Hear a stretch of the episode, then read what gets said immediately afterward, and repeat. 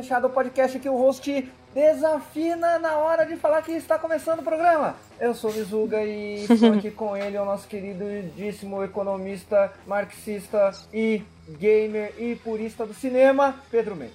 Melhor descrição impossível. É o que eu usaria no Tinder se eu usasse Tinder. E também estamos aqui com ela, a nossa jornalista, a esperança do jornalismo brasileiro, a menina que luta pa- por, um, por uma Pelotas melhor, Vitória Salomão. Oi, muito bom estar aqui. Agora eu fico nervosa, porque vocês sempre dizem que eu sou formal demais. Ah, mas tô aí, galera. Bora curtir. Vamos lá! Partiu. Então, gente, como estão vocês? Vocês estão bem? Vitória, fala pra mim uma coisa. É o seu sonho ser uma jornalista que vai votar no prêmio Congresso em Foco de melhores deputados? Com certeza, porque mais uma vez eu venho de uma forma, né, com teorias da conspiração e de uma forma meio agressiva com a minha classe, mas pelos resultados do Congresso em Foco eu tenho certeza que teve lobby, teve propina, então pra mim seria uma honra participar disso tudo. Mas eu vou te dizer que os A gente, vamos fazer uma introduçãozinha aqui sobre o assunto. Eu não sei se todo mundo que tá ouvindo conhece este maravilhosa, essa maravilhosa premiação, que é o Congresso em Foco, é um site que é, por incrível que pareça, bastante interessante. Que eles são jornalistas, são especializados na cobertura do Congresso. Pode ser que tenha muito barulho de trânsito hoje, gente. Por algum motivo, o trânsito na rua em São Paulo está bastante. Eu falei a minha Não rua. fala teu Eu endereço. vou- eu- vai ter um blip, vai ter um blip no, no, na- no nome da rua. Mas enfim, o, o trânsito aqui na zona oeste de São Paulo, ele está bastante, bastante movimentado. Então pode ser que tenha barulho de rua, mas enfim, voltando. É, são jornalistas especializados na cobertura do Congresso, tem notícias interessantes, é, principalmente quando tem quando tá tendo votações e fala sobre, sobre movimentações e etc. É bem legal, é um site interessante. Porém, o prêmio deles é um pouquinho complicado, um pouquinho complexo. E ele é dividido, ele é dividido em três, em três é, é, júris. É um júri especializado que, segundo, segundo o regulamento do Congresso em Foco, é um júri, vou até é, abrir aspas aqui. A seleção dos premiados é, vai ser de- é feita por- de três formas. Pela internet, olha só que coisa, que coisa, né? Democrática. Um júri de alto nível, né?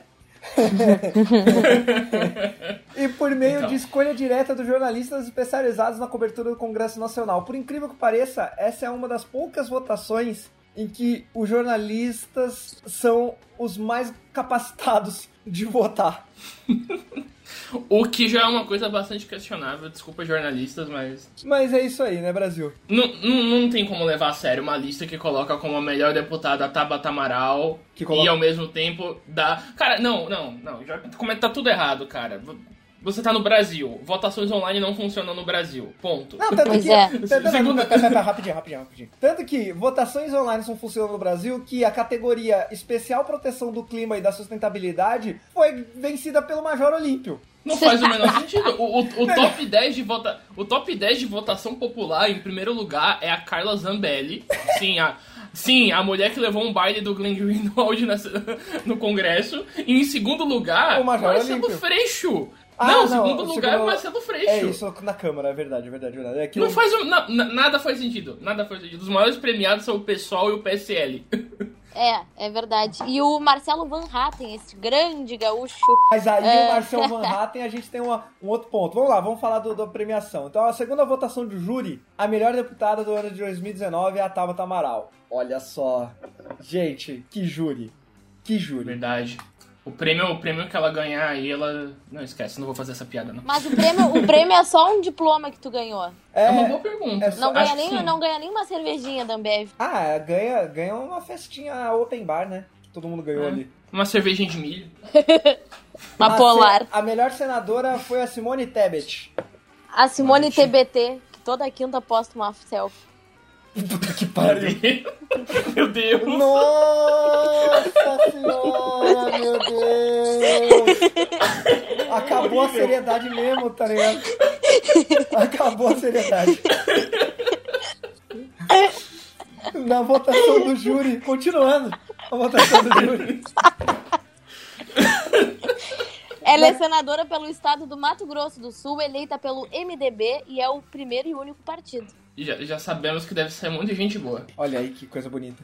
A categoria especial Apoio ao Empreendedorismo de 2019, na votação do júri, ganhou o deputado Marcel Van Hatten, o nosso Rio Grande do Sul, olha que maravilha. O pessoal da Rio Fel amava ele. É, eu conheço uma galerinha, conheço uma galerinha que, que adora ele. Eu vou blipar a parte que eu falei que ele é proto-fascista, porque eu tô com medo de rolar um processinho caso chegue ao Exatamente. ouvido dele. Exatamente, eu ia te falar isso. então vai aparecer um blip aí na hora que eu falei que ele é e aí toda vez que eu tô falando que ele é vai aparecer um blip, vocês estão ouvindo não estão entendendo nada. Na categoria do júri de especial proteção ao clima e sustentabilidade, deputado Rodrigo Agostinho. Quem é deputado Rodrigo Agostinho, Vitória Salomão? Você conhece? Categoria Proteção do Clima e Sustentabilidade? Olha, não conheço. Vou procurar. Eu sei que ele é do PSB, é isso. Tá bom. É isso aí, Brasil. Ele é do, ele é do PSB, advogado e ambientalista, apaixonado por fotografia, natureza e política inovadora socialmente responsável. É a descrição no site do Rodrigo Agostinho. Pode ser que ele seja boa coisa mesmo. Na categoria especial valorização dos espaços públicos, senador Jorginho Melo, que a gente também não vamos, não vamos nos ater muito a ele. Na votação dos Assim, jornalistas. Oi, ele é do PL, né? Então. falar. Tá, ok. Você já, já sabe mu- já sabe o que esperar do que isso significa. Valorização dos bancos públicos, né? É, ó, premiação whatever. É, na votação dos jornalistas, Alessandro Molon, do PSB, ganhou com 46 votos como o melhor deputado. É justo, porque ele é gato. É o mais bonito, com sem sombra de dúvida, né? É verdade. Exatamente. Mas eu acho, eu acho ele ok. Eu, não também acho, eu ele também acho. De eu- todo eu, ruim. Eu até gosto dele. É, é, Ele foi acompanhado de perto pelo Marcelo Freixo do PSOL. E no melhor senador, segundo os- o votação dos jornalistas, o Paulo Paim ganhou com 40 votos, seguido de perto de Randolfo Rodrigues.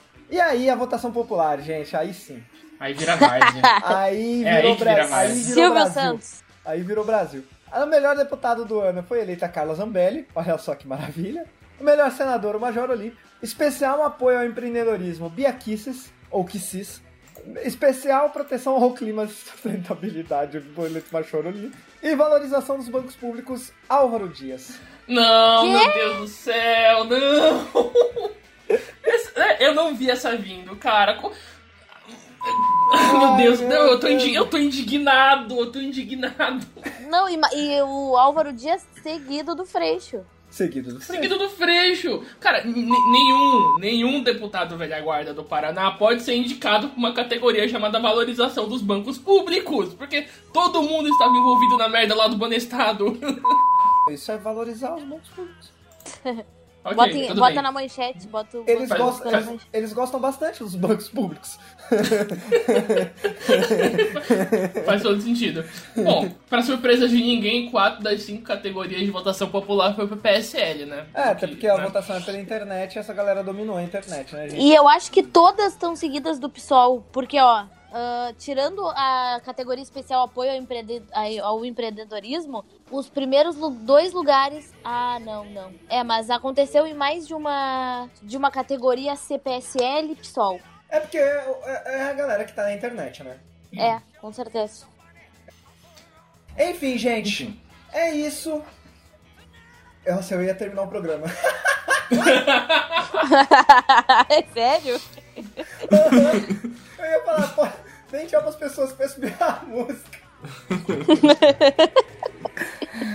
Enfim, gente, é sempre bom lembrar vocês que o Conta Fechada está hosteado no Amontoado. Acessa lá, amontoado.blog. Fala com a gente no Amontoado Blog no Twitter. Fala com a gente no Amontoado Podcast no Facebook. Fala com a gente no arroba Mizuga, no, no arroba MendesPH, underline PH. Fala com a gente no Isso. Salomão Vic com dois Cs. Isso aí. E hoje é 36. E no dia 36, no Twitter, o dia 36, o site. Falem com a gente. Nós somos legal. Legais. Vamos. Gente, eu queria. É, eu queria deixar só falar uma coisa que a gente deixou a principal notícia de fora. Que foi que o gato Rubinho ganhou na justiça o direito de circular pela galeria de Copacabana. Calma aí, o gato Rubinho o quê? Isso é Ele sério? ganhou- É sério, ele ganhou o direito agora de andar na galeria de Copacabana sem ninguém encher o saco dele. Gato Rubinho. Não, pera aí, que eu, eu não faço ideia do que vocês estão falando. Eu E vi aí? isso, achei que era meme. Não, não é, sério mesmo. o gato tinha sido proibido de andar pelo administrador e derrubaram isso na justiça. Gente, que Agora, maravilha. Gente, não, tá para tudo. Vamos comentar essa notícia. Gente, por que. Para a música. Para a música, parou tudo. Por, em primeiro lugar, por que, que esse administrador desgraçado proibiu o gato Rubinho de andar? Olha que fofo esse gato, gente. Que lindo! Gente! Cara, é, é um absurdo. Até a OAB tem um gato da OAB. Por que, que o gato Rubinho não podia andar na galeria? Eu amei a, a- essa repórter Alice Cravo do Globo, que ela começou o texto. O famoso gato Rubinho amanheceu respirando aliviado na manhã dessa sexta-feira, graças a uma decisão judicial. Muito bom. Um beijo pra Alice. Um beijo pro gato Rubinho também. É verdade. Ai. O felino Rubinho, adotado pelo lojista Pedro Duarte Correia, andava há anos sem coleira pelos corredores do, do espaço. Em abril do ano passado, a administração da galeria determinou que os animais fossem proibidos de andar sob o risco de penalidade em caso de descobrimento. Abre aspas. Eu fiquei muito deprimido. O gato não pode andar? Comentou Pedro.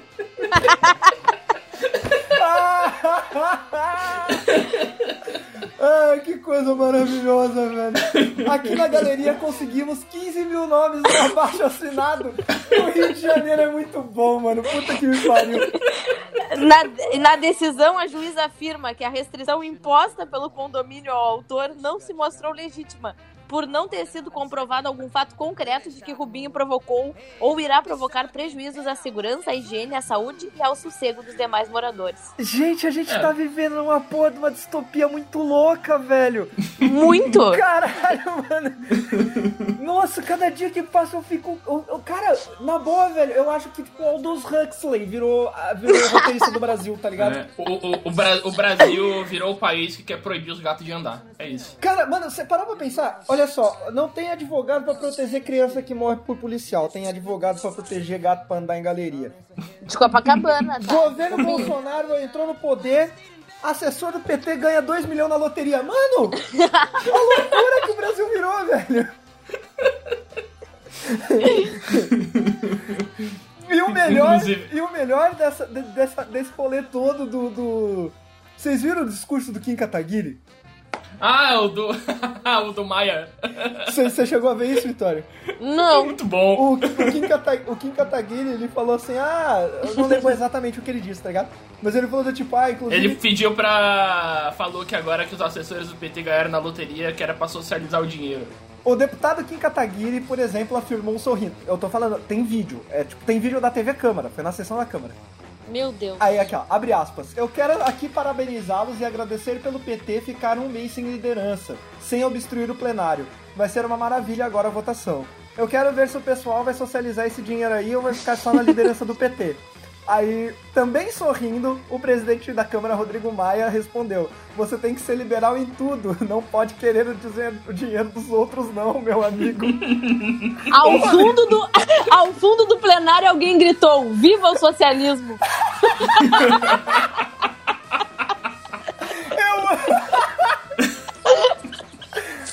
Caralho, o Brasil, velho. Puta que me pariu, como o Brasil é um país maravilhoso, mano. Puta que me pariu. O deputado Aliel Machado, do PSB do Paraná, continuou a provocação e despertou risos no plenário.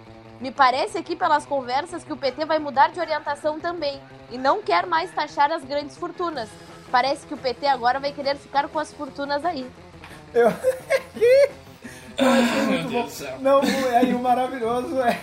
Saiu a notícia, eu acho que foi o Anselmo Góes que falou que tá tendo gente agora recolhendo assinatura pra montar uma CPI da loteria.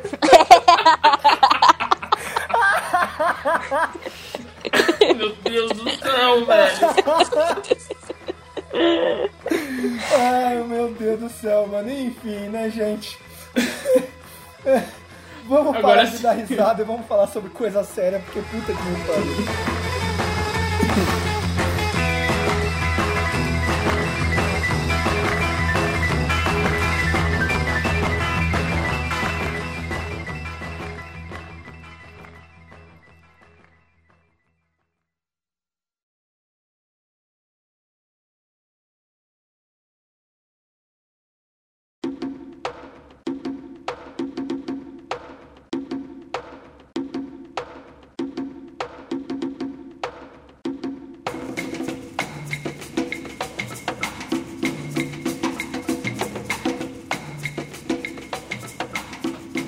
Gente, Vitória teve que. Vitória Salomão teve que nos, nos deixar por razões profissionais. Afinal, a menina é uma jornalista radialista muito requisitada no sul do Rio Grande do Sul. Então seguiremos eu e Pedro Mendes. Opa. Para falar sobre o plano que o governo de Jair Bolsonaro está discutindo desde fevereiro sobre ocupação e desenvolvimento da Amazônia. E agora passou ônibus, helicóptero, moto e caminhão, tudo junto. Na verdade, não passou caminhão, porque essa hora não pode passar caminhão, então provavelmente foram dois ônibus. Para falar sobre o plano que o governo de Jair Bolsonaro está discutindo desde fevereiro, que é o maior plano de ocupação e desenvolvimento da Amazônia desde a ditadura militar, foi criado pela Secretaria de Assuntos Estratégicos e retoma um antigo sonho militar de ocupação da Amazônia que tem como pretexto, abre aspas, desenvolver a região e proteger a fronteira norte do país. Olha que patriotas que eles são, gente. Super patriota. Pedro Mendes, que estuda esse tipo de coisa. Isso é um absurdo. Eu sei intuitivamente que é um absurdo. Mas eu não tenho conhecimento não intuitivo para dizer o porquê que ele é um absurdo. Então, me explique. Para começar, a, eu estudo um pouco mais a fronteira mais brasileira com a questão da fronteira agrícola, mas, mas meio que é, é interconectado, porque o, o intuito desse projeto seria um tipo de devaneio desenvolvimentista que os militares têm para a região da Amazônia. Né? Você até pode falar melhor, mas digo da, é, da prioridade é, das fronteiras brasileiras, né? dela paulatinamente ser deslocada do sul do país para o norte, para as fronteiras ali é, dentro da floresta amazônica, né? naquela lógica de ocupar para não perder. Né? É basicamente essa, esse é o pensamento militar por trás disso.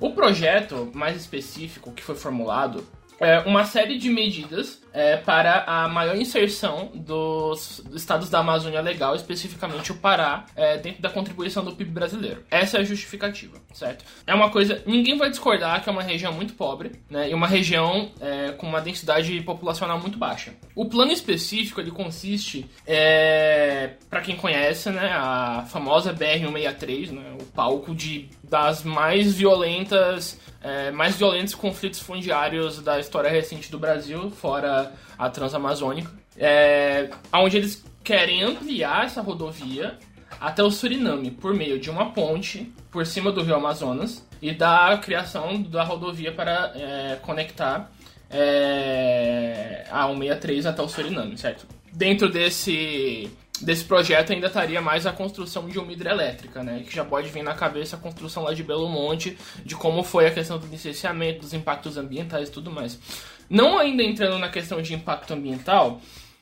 A BR-163, plano... ela morre. Ela morre aonde? No Pará, né? Exatamente, é em Santarém, se eu não me engano. Perto de Santarém. É. Para começo de conversa, né? Os projetos de infraestrutura, quando eles foram pensados ali para a Amazônia durante a ditadura, a gente pode falar que foram projetos de infraestrutura sem infraestrutura. Porque eles basicamente tinham um plano de colonização para essa região, por achar que não era um grande vazio demográfico, né? Não é a demografia baixa, mas não é um vazio demográfico, né? Não levaram em consideração é, a situação dos povos indígenas que moravam ali. É, a partir da Sudã, eles começaram a desenvolver diversos projetos de habitação, um deles né, a partir da construção de rodovias e pontes, certo? Só que, né, dentro desse projeto de infraestrutura, eles deixaram, deixavam os colonos, entre aspas, ao Deus dará, né? Jogados na estrada, sem nenhum tipo de apoio governamental. É tipo, abre a floresta e se vira. É, era basicamente essa lógica, né? É, eles ainda o modelo que eles estão pensando de desenvolvimento para essa região é, primeiro, para o escoamento da produção de soja do Pará. Para quem não sabe, o Pará é um dos estados que mais desmata do Brasil. É o estado que está. Um dos estados, junto com Rondônia, que estavam no centro da questão do Dia do Fogo, né? Quando tocaram fogo é, em, grande, é, em uma grande parte das florestas, deu toda, todos os problemas diplomáticos internacionais, né? Então, além do escoamento de produção de grãos a partir, da, a partir dos caminhos fluviais que existem ali, né? É, eles ainda têm o plano de ampliação e legalização da mineração nesse local. O que é absurdo, dado ao nível de impacto ambiental que, que é exigido em qualquer tipo de atividade mineradora, seja legal ou ilegal. Até as legais, a gente pode ver o estado que a Vale tá. O que, que a Vale fez com Minas Gerais. Ela, então, a Vale matou o Rio Doce, sabe? Sim, não. É só isso. É, a Vale do. Não é à toa que a Vale do Doce virou só a Vale, né? É, é, exatamente. Mas o. É, mas é só você, você, pessoa nova, garoto novo, que tá lendo, que tá ouvindo isso, é só você jogar é, é, Serra Pelada no, no Google. Sim, é, é basicamente Aí isso você que... vai entender o Hum? impacto. Não, e, e o e Serra Pelada é interessante, é um caso interessante de ser observado, porque não é só um impacto ambiental, no sentido de meio ambiente, no sentido de, de planta, digamos assim. Do, do, tem, causa um impacto social gigantesco. Sim, tipo a gente, a gente quando trata desse tipo de assunto, a gente fala de impactos socioambientais, né? Socioambientais, porque-. São, a gente, as pessoas ainda têm uma coisa meio descolada, que é a pauta ambientalista é descolada do social. Não, tem tudo a ver com o social, sabe? São, é, esse desenvolvimentismo tacanho que os militares têm desde a época dos governos militares, né, da ditadura militar, é, é uma coisa totalmente ultrapassada e que não deu certo na implementação dela no Brasil. Não deu certo, simplesmente. Não, te- não tiveram medidas de desenvolvimento regional boas o suficiente. E aqui não é a questão de você. Assim, eu não sou um desenvolvimentista, né, é, dito é, estritamente desenvolvimentista. Não, porque Mas, assim, é não é ser-? Comunista é contra É. o desenvolvimento. Exatamente. Que é o que muita- muitas pessoas de- que trabalham em várias ONGs é, sugerem é que o problema não é você propor medidas de desenvolvimento para a Amazônia. né? O problema é você, um, fazer isso de maneira não democrática, dois, não ter nenhum de- debate é, com todos os atores envolvidos nessa, nessa região. É, 3. Você não ter um estudo aprofundado de todas as variáveis, de todos os impactos que poderiam acontecer. Né? Esse é um dos principais pontos, porque, por exemplo, eles querem ampliar um projeto de, de desenvolvimento regional a partir de uma obra que eles nem sequer finalizaram, que é a BR-163, que ela tá, não está finalizada. Tem planos do exército ainda de acabar de asfaltar a BR ainda no final desse ano, o que a gente nem sabe se vai sair, porque, pra quem não, não tá sabendo, teve uma redução enorme do, do orçamento do, é, do orçamento do exército, né? Tem gente trabalhando dia sim, dia não, sabe? É, então não tem nenhuma, nenhum nível palpável é, desse tipo de projeto. Eles não têm nenhum estudo de impacto ambiental causado pela mineração, não tem nenhum estudo de impacto ambiental causado pela hidrelétrica. São só nós vamos fazer isso na marra e pronto, pronto, sabe? E é uma lógica extremamente destrutiva para a região. E aí entra a questão lá do Carlos Bolsonaro falar que a democracia não é um bom meio é, de se fazer mudanças rápidas. Esse projeto é um projeto de infraestrutura que eles queriam passar na marra de maneira rápida no início do ano. Né? Tanto que o vazamento dessas informações teve diretamente ligado à crise do Bebiano. De que a imprensa estava tendo acesso a esse tipo de informação aqui. Então eles só iam passar isso aqui goela abaixo, sem nenhum tipo de debate, sem nenhum tipo de estudo prévio né? A partir de uma visão conspiratória maluca dos militares de que existe um risco Cara- de um aumento demográfico chinês a partir da fronteira Não, su- do Suriname. Vamos sabe? tentar um pouquinho nisso rapidinho. Desculpa cortar. Mas eu Não, achei não. bizarro, bizarro. Porque, assim, pra mim, essa parada conspiracionista era, tipo, pra comprar a galera. Eu sempre acreditei nisso. Tipo, ó, vamos jogar uma merda conspiracionista aqui, vai ter uma galera que vai comprar e vai ficar do nosso lado. Porque eu- é assim, sempre tem gente que compra essa baboseira conspiracionista e a gente tá em 2019 e tem gente que acredita na Terra plana. Então, tipo, né? Cola Pois é. coisas conspira- conspiracionistas. Aí vaza o áudio e os caras acreditam nisso mesmo. Sim! tem gente, a galera. O pessoal do Twitter tem a, sempre cita aquela, aquele chavão lá de é, um, um otário e um crente se encontram, eles sempre formam um negócio, sabe? Mas nesse caso, cara, são todo mundo acredita nessa baboseira, sabe? Não é nenhum cínico Eu fiquei que tá sugerindo isso. Eu falei, Existe gente, essa mentalidade conspiratória dentro do exército. Cara, sério, sério, juro pra você, esse, esse governo tá me fazendo sentir saudade do Collor. Porque o Collor era um cara que eu sabia que ele tava. Eu, eu não sabia porque eu, eu tinha 8, 5 anos quando ele, né? Quando, Tinha ele, quando, ele, quando ele saiu, ele- eu tinha 4 anos. É, mas eu- o Collor é o tipo de político, políticos como o Collor, é o tipo de político que eu sei que ele tá mentindo. Entende? Eu sei que ele tá mentindo. E a gente sabe que ele não acredita na própria mentira. Exatamente, Pelo que ele menos. tá fazendo só pra enganar as pessoas. E aí você fala, mano, você tá sendo mó otário de acreditar nisso aí. Só que o cara acredita no bagulho. É tipo uma seita louca. É um Jim Jones governando o Brasil. Muito. E, tipo, parece que esses militares nunca andaram pela Amazônia, sabe? Eu não andei pela Amazônia e eu sei que é um lugar extremamente difícil é, de se fazer qualquer coisa lá. Qualquer coisa na Amazônia é extremamente difícil, sabe? A- navegar no rio é difícil, andar pela região é difícil. É O, bizarro. o trabalho, o trabalho da FUNAI é absurdo de difícil. E eles acham que a partir dessa região, né? Aonde nenhum. Aonde, sei lá, os, os países vizinhos não conseguem nem sequer. é, tipo. é, não conseguem andar direito pela região, sabe? De uma maneira onde poderia ser pensado algum tipo de ação militar dentro da região da Amazônia, que vai vir uma invasão de chineses a partir dos investimentos chineses no Suriname Ai, meu Deus do céu, velho. pra, pra se apropriar da região da Amazônia do Brasil. Não, com certeza, com certeza os chineses vão. Os Cara! chineses vão- Ou então o- a grande potência do Suriname vai dominar o Brasil. Vai, com certeza. Exatamente. É, é, é de, um, de um negócio assim tão, tão absurdo, sabe? Tão absurdo. E, e, e- e- e eu. Mano, vamos, vamos, vamos partir do princípio. Vamos partir do princípio do absurdo, né? Vamos, vamos partir do princípio que eles estejam certos, tá? E que daí a China tá fazendo investimento no Suriname pra dominar a região. Eles não pararam pra pensar que o Suriname faz fronteira com a França? Pois é. Eles não pararam pra pensar nisso. Eles não pararam. Não, tem, tem, tem uma coisa ainda pior, sabe? Que fica a indicação de um ótimo podcast chamado Chutando a Escada, que essa que com semana certeza teve uma. nos ouvindo. Abraço pra Com vocês. certeza. Abraço. Abraço, Geraldo. É, abraço, Felipe. que tiveram uma entrevista com um professor especialista em China, sabe? E que a grande preocupação dos militares nesse, nessa situação é a soberania nacional. Mas é, é uma soberania nacional que não faz o menor sentido. Que para eles é uma soberania nacional territorial.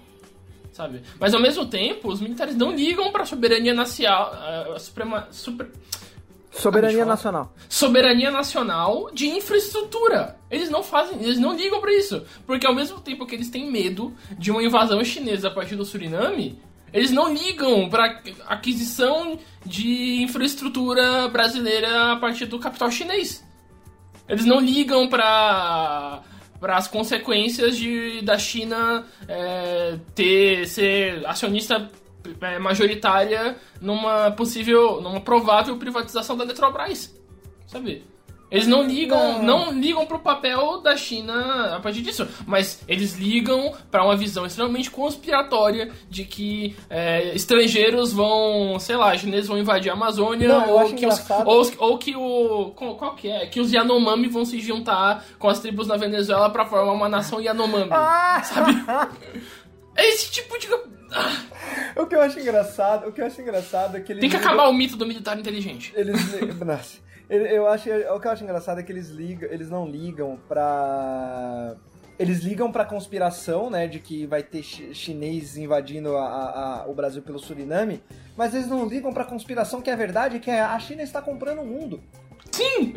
Inclusive, existe a possibilidade dela comprar o Brasil aos poucos. Porque é o que você falou, a Eletrobras é um exemplo. Sim. E, e- e eu não duvido nada nesse sistema de privatização louco que o Bolsonaro quer fazer e o Paulo Guedes, que a China compre muita coisa do que o, do que o Bolsonaro e o Paulo Guedes quer vender. Eles estão se preparando para isso, na verdade. Exatamente. É, e, e aí? Cadê a soberania nacional? O- o- a mentalidade militar, ela parou lá, em, lá no século XVIII, no Brasil. Século XIX. Mas olha, É a única explicação. Mas, mas veja pelo lado bom.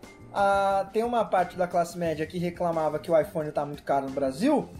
Daqui a pouco o Huawei e o, e, o- e a Xiaomi vão estar produzindo aqui no Brasil e vai ser baratíssimo. Olha só que coisa. Isso é muito melhor. A gente vai comprar, a gente vai comprar celular em yuan. Pelo menos a gente sabe que a China é um país sério. Inclusive, recomendo a página na China se não aconteceria, pois é um país sério. Fica a recomendação. né? E aí. Ah, eu só queria falar rapidão sobre a- os objetivos da.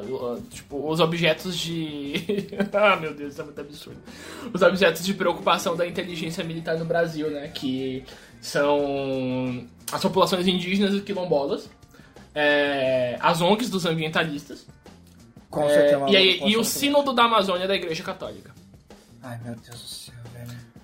É isso. Ai, Brasil. eu não, eu não, eu não tenho o que acrescentar Não, não, não tem mais nada o que falar. Mas é, no, no episódio passado, foi no passado ou foi no retrasado? Inclusive, gente, peço desculpas aí por não ter tido conta fechada semana passada. É a mesma coisa de sempre, vida, vida adulta acontece, a gente não consegue coincidir os horários. No episódio passado, eu acho que eu falei sobre o plano do, do governo militar de ocupação da, de ocupação da, da Amazônia, em que era basicamente tirar a gente do Nordeste e colocar na Amazônia, e isso começou o morticínio indígena e de pessoas no Nordeste também, naquele, naquela região. E, e, e o resultado desse, desse plano Bolsonaro vai ser o mesmo resultado que teve na época dos militares. Vai morrer gente, nada vai acontecer. É, é, um filme, cara, meu Deus do céu, como, como a história se repete, primeiro como tragédia, segundo como farsa no Brasil. No Brasil isso é um, uma realidade tão grande que chega a assustar. Enfim, com essa nota de tristeza e pesar, eu digo para o Pedro Mendes se despedir das pessoas, pois vai subir a música. É isso, gente. Até mais. E pelo menos uma coisa boa aconteceu, que o, ao menos, né, alguém no Brasil tem os seus direitos básicos respeitados, que é o gato Robinho. que tem o seu direito de ir e vir respeitado. Força, gato Força, Força gato Robinho.